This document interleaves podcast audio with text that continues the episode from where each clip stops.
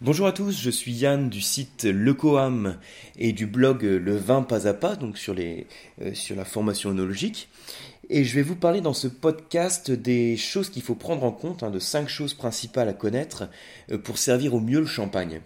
Alors, c'est des points que j'ai déjà abordés pour certains d'entre eux euh, dans certaines publications du blog Le vin pas à pas. Donc là, ce que je vous propose, c'est de faire une synthèse, d'aborder éventuellement d'autres points pour bien assimiler tout ça. Alors, la base, hein, déjà, qu'il faut connaître, quand vous ouvrez une bouteille de champagne, donc forcément, il y, a du gaz qui s'échappe en quantité plus ou moins importante, puisqu'il y a du gaz carbonique, hein, il y a du CO2 qui est dissous euh, dans la bouteille. Et donc les bulles apparaissent et vous allez avoir la formation d'une mousse qui va être plus ou moins importante. Parfois cette mousse, elle ne va pas jaillir de la bouteille et dans d'autres cas, elle va carrément sortir de la bouteille de façon plus ou moins brutale.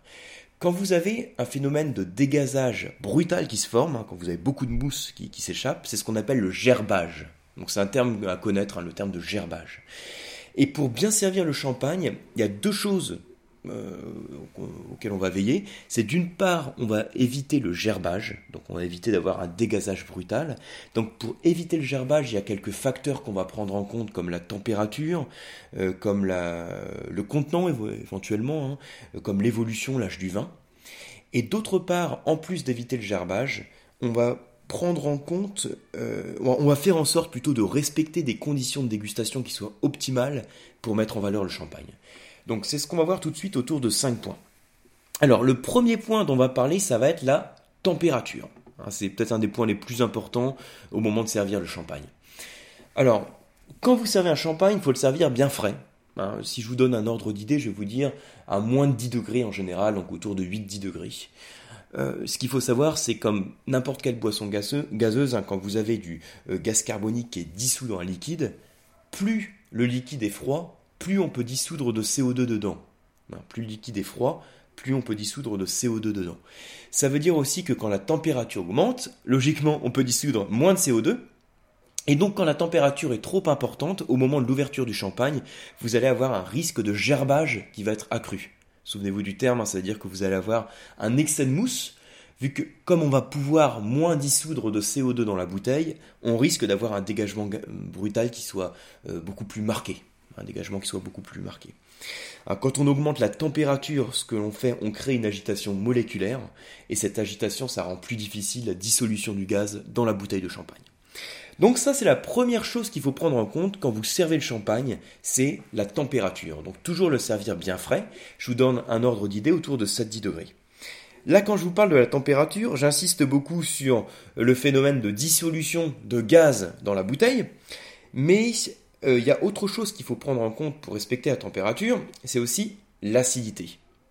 Toujours qu'elle est la, température. Alors, il faut savoir que le champagne, c'est un vin acide, hein, c'est un vin qui est riche en acidité. Alors quand je dis acide, c'est pas du tout négatif. Hein. Euh, parfois dans les cours, quand on emploie le terme acide, il y a une connotation un peu négative.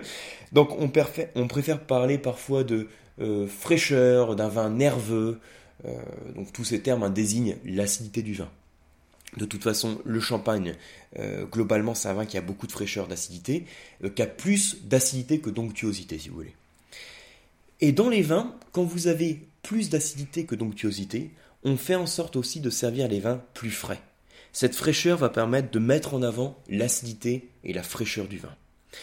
Donc, tout ça pour vous dire que le facteur température, qui est le premier facteur à prendre en compte, on fait en sorte de servir, notre champagne bien frais, d'une part, pour éviter le risque de gerbage en, dissolvant, hein, je cherchais le terme en dissolvant, euh, un maximum de CO2. Et euh, d'autre part, cette température fraîche permet aussi de se marier à l'acidité du vin. Alors, deuxième chose qu'on va prendre en compte, ça va être l'évolution du vin, son âge, l'évolution du champagne. Alors là, j'en parle tout de suite après la température parce que ça va être lié aussi à des facteurs de température. Vous savez que quand un champagne évolue au cours du temps, il perd son CO2. Hein, c'est un phénomène normal, le CO2 va s'échapper euh, du vin au cours du vieillissement. Quand je dis euh, vin, hein, je parle du champagne. Hein. Il va s'échapper du champagne au cours du vieillissement. Ça veut dire aussi que les champagnes euh, qui sont vieillis plus longtemps en cave, hein, les champagnes millésimés par exemple, qui sont vieillis euh, plus longtemps en contact avec les lits, avec les levures mortes, qui sont plus riches en gras, sont aussi moins riches en acidité. Donc ces champagnes millésimés, ces champagnes plus vieux de manière générale, on va pouvoir les servir un petit peu plus chambrés, parce qu'ils ont un niveau d'acidité qui est inférieur et un niveau de gaz carbonique dissous qui est également inférieur.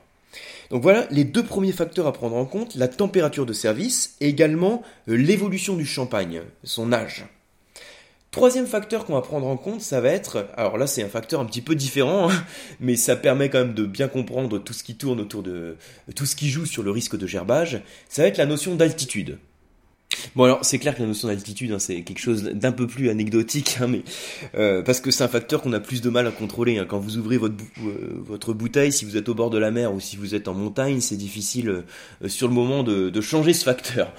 Mais en gros, ce qu'il faut savoir, c'est que il y a une loi qui s'appelle la, la loi de Marriott et qui dit que quand on va en altitude, bon, ça, ça paraît logique, quand on va en altitude, vous avez moins de pression, donc le gaz est moins compressé. Hein, donc son volume augmente.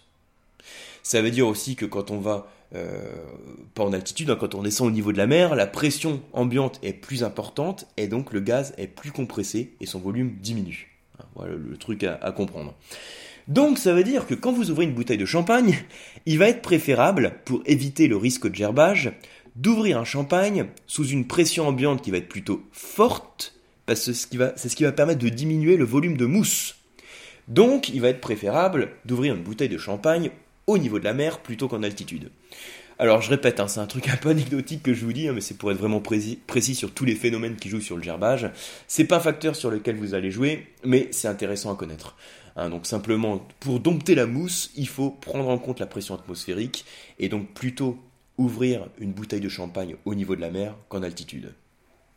Encore, une fois, hein, je vous dis ça plus pour le côté euh, fun et anecdotique que pour vraiment euh, euh, l'application là dans une dégustation. Hein.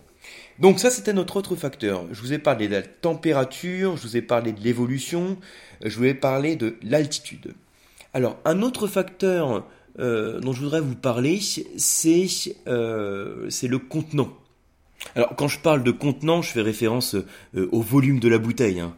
Alors, là aussi, c'est quelque chose qui est plus difficile à maîtriser dans vos dégustations, parce que si vous ouvrez une petite bouteille de champagne, vous savez, sur le format restauration, ou un magnum de champagne, là, c'est un facteur sur lequel vous pouvez pas forcément jouer, tout comme l'altitude, euh, au moment de l'ouverture de la bouteille. Mais pareil, ça fait partie des choses à connaître et qui sont intéressantes pour voir tout ce qui peut contribuer au risque de gerbage du champagne. Alors, donc, qu'est-ce que je vais vous dire sur le contenant? Eh bien, il faut savoir que quand vous ouvrez votre bouteille de champagne, dans tous les cas, donc vous avez des, petites bulles qui se forment, hein, des petites bulles et qui remontent tranquillement euh, jusqu'à la surface, jusqu'au goulot. Et là, pendant que la petite bulle remonte tranquillement jusqu'au goulot de la bouteille, eh ben, elle va capter tout le CO2, tout le gaz carbonique qui est dissous dans la bouteille. Donc, la petite bulle qui était toute petite au départ, elle va capter ce CO2 et devenir de plus en plus grosse, de plus en plus volumineuse. Et ça veut dire que si vous avez une bouteille qui est très haute, si elle est très haute, l'ascension de la bulle va être beaucoup plus longue, et donc la bulle va s'enrichir de plus en plus en CO2. Et donc si elle s'enrichit de plus en plus en CO2, elle va grossir. Et donc le risque de gerbage, hein, de, euh, de pop, hein, d'excès de mousse à l'ouverture va être d'autant plus accentué. Donc en gros, ça veut dire que quand vous ouvrez un magnum, vous avez plus de risque de gerbage que quand vous ouvrez une petite bouteille de champagne, format restauration. Hein. Ça, c'est des, choses aussi à connaître hein, pour, euh, pour, connaître vraiment tous les facteurs qui jouent sur la, création de la mousse. Alors maintenant, le dernier point euh, que je voudrais aborder en parlant du service du champagne, ça va être le verre dans lequel on va le servir. Donc c'est logique d'en parler hein, quand on parle de service de champagne, euh, d'aborder les points de température et le verre, ça fait partie des points principaux qu'on peut maîtriser. Alors, je ne sais pas dans quel type de verre vous servez le champagne. Euh, je sais que pendant longtemps, hein, principalement jusque dans les années 70, le champagne on le servait systématiquement dans des coupes, hein, qui ont une ouverture qui est très large. Euh, moi, ça m'est déjà arrivé aussi qu'on me présente le, champagne hein, chez des amis servis dans, des coupes. Alors, bon, désolé pour euh, les amis qui vont peut-être se, se, reconnaître là-dedans, mais la coupe pour servir le champagne, c'est pas du tout ce qui est le plus adapté. Parce qu'il y a un gros inconvénient, c'est que l'effervescence disparaît très vite. Le CO2 se disperse en fait. Bon, alors après, il y a autre chose aussi, c'est que c'est beaucoup plus facile de renverser le champagne parce qu'il est beaucoup plus instable euh, dans une coupe basse et large. Mais bon, ça c'est un autre point. Mais voilà, le problème de la large ouverture, c'est qu'on va perdre très vite l'effervescence.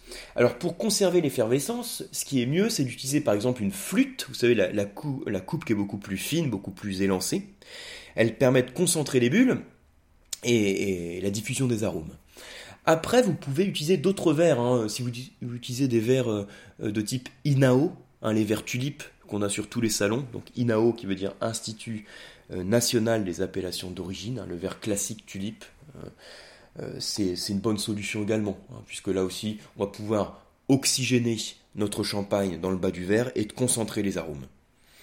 Alors, le, fait hein, d'utiliser une flûte ou bien un verre tulipe, le principe c'est de conserver l'effervescence, alors vous demandez peut-être pourquoi du coup on cherche à tout prix à préserver cette effervescence, hein, parce que ça a un intérêt esthétique, c'est sympa les petites bulles, mais ça va un petit peu plus loin. Il y a autre chose, un autre point pour lequel c'est important de conserver cette effervescence.